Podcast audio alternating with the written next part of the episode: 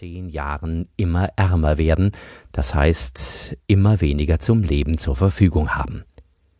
Wie konnte es zu diesem Gegensatz von arm und reich kommen? Ist der Reichtum die Folge tausendfach höheren Fleißes, tausendfach höherer Leistung, tausendfach höherer Verantwortung? Aus der Marxischen Perspektive sind solche Erklärungsversuche absurd. Sie verschleiern den wahren Grund des Reichtums, die Ausbeutung menschlicher Arbeit. So wie wir einen Menschen nicht danach beurteilen dürfen, was er von sich selbst behauptet, sondern danach, was er tatsächlich tut, so muss das Urteil über eine Wirtschafts- und Gesellschaftsordnung Marx zufolge von dem ausgehen, was tatsächlich geschieht.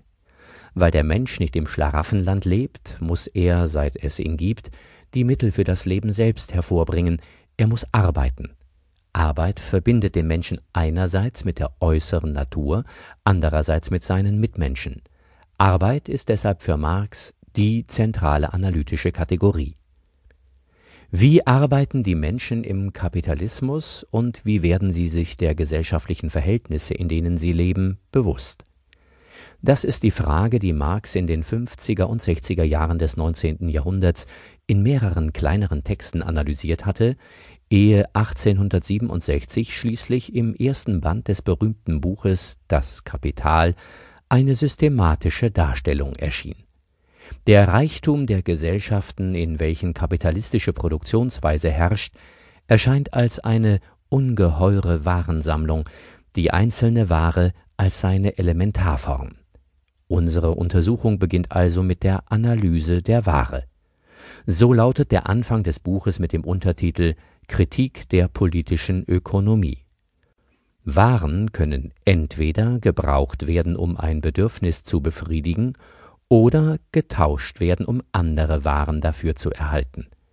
Während Gebrauchswerte seit Anbeginn der Menschheitsgeschichte Voraussetzung für das Leben waren, gab es Tauschwerte erst dort, wo die Arbeitsteilung über den Markttausch organisiert wurde um das Wesen der warenproduzierenden Gesellschaft zu enthüllen, muss Marx zufolge als erstes die Frage gestellt werden, wodurch der Tausch zwischen unterschiedlichen Dingen überhaupt möglich wird.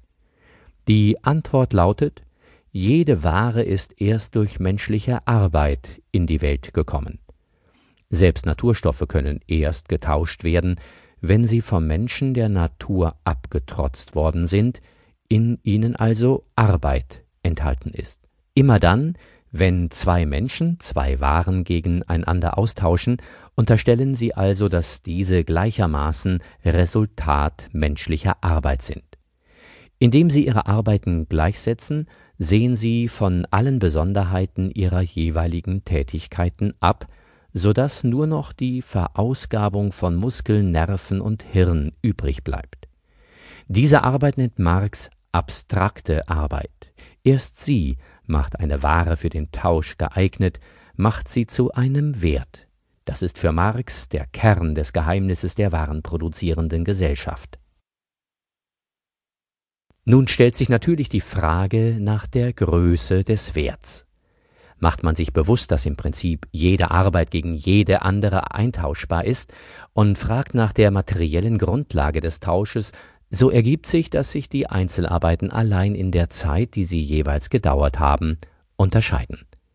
Allerdings zählt nicht die individuell tatsächlich aufgewendete, sondern nur die in der Gesellschaft durchschnittlich notwendige Arbeitszeit für die Wertbildung. Ein Produzent nämlich, der im Verhältnis zum Durchschnitt länger braucht, erhält seine Arbeit im Tauschakt nicht voll ersetzt, und wer umgekehrt schneller als der Durchschnitt ist, macht einen Extraprofit. Diese materielle Grundlage des Werts der Ware kann auch durch einen Blick auf die historischen Anfänge der Warenproduktion bestätigt werden. Als der Schuster noch von Hof zu Hof zog, wie heute auf dem Land manchmal der Scherenschleifer, konnten seine Kunden genau beobachten, wie lang die Reparatur oder Herstellung eines Schuhs dauerte. Und selbstverständlich galt damals eine Stunde Bauernarbeit als genauso wertvoll wie eine Stunde Schusterarbeit. Schließlich hatte sich der Großvater des Bauern vielleicht selbst noch auf die Kunst der Lederbearbeitung verstanden.